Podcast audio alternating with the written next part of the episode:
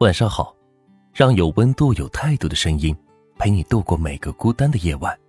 我是暖玉声音儿。在刚刚过去的五二零中，时隔二十多年的情书在中国内地重映。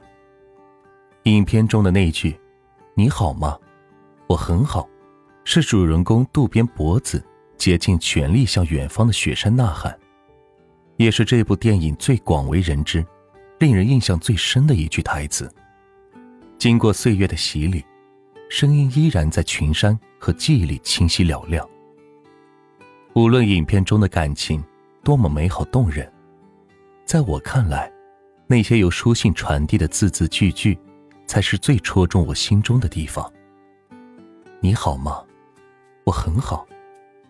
感冒好了没有？今天在回家途中。看到坡道上的樱花含苞欲放，我知道，这些看似平平常常的话，却在向书信那边的人传达最真挚的情感。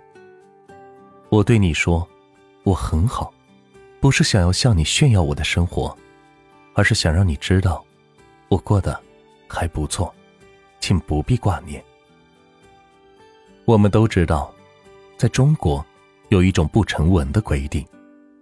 大家对自己亲近的人都习惯于报喜不报忧，因为我们害怕在他们面前，一旦展示出了自己的委屈，他们会比我们更痛苦难过。而我们最不想看到的，也是自己爱的人伤心难过，为自己担忧。还记得刚上大学那会儿，学校离家比较远，本地的同学周末就可以回家。而我，只能等到寒暑假才可以回去。有一次，学校举办活动，加上周末时间，就有了四天的小长假。我便偷偷的决定回家，准备给父母一个惊喜。于是，我没有像往常回家那样给父母提前报备，一个人拉上了行李，满心欢喜的坐上了高铁。接下来，我一边欣赏着窗外的风景。一边在脑子里想象出了一百种父母突然见到我的样子，他们一定很高兴，他们一定会拉着我唠很多家常，他们一定会夸我独立。可事实却是，当父母打开门看到门口的我时，脸上的惊恐就像见到了坏人一样。他们接过我的行李，没有我想象中的高兴和夸赞，有的只是嗔怪和埋怨。哎呀，你这么大的人了，不要老是想一出是一出。你回来为什么不提前和我们说一声？这么远的路，你一个人很不安全的。听着他们心疼的责怪，我才知道，他们要的从来不是什么惊喜，而是我平平安安的一个电话。他们也从来说不出那种甜言蜜语，而是把最深沉的爱和关心。都藏在了细细碎碎的唠叨中。前段时间，一段微信对话在网上迅速传开，内容是这样的：女儿写道：“爸爸，我离婚了。对不起，女儿给您丢脸了。”而父亲的暖心回答，几乎让全网落泪。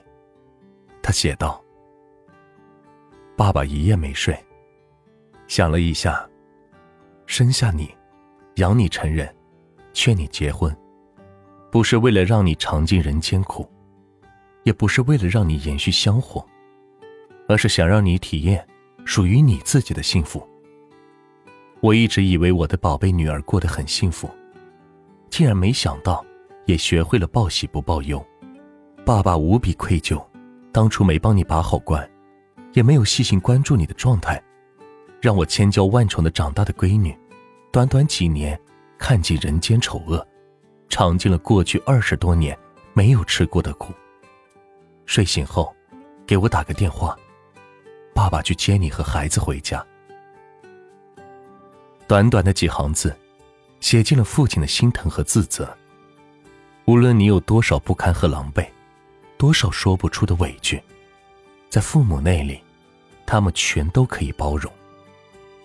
他们总以最简单的言语，表达着他们最深沉的爱。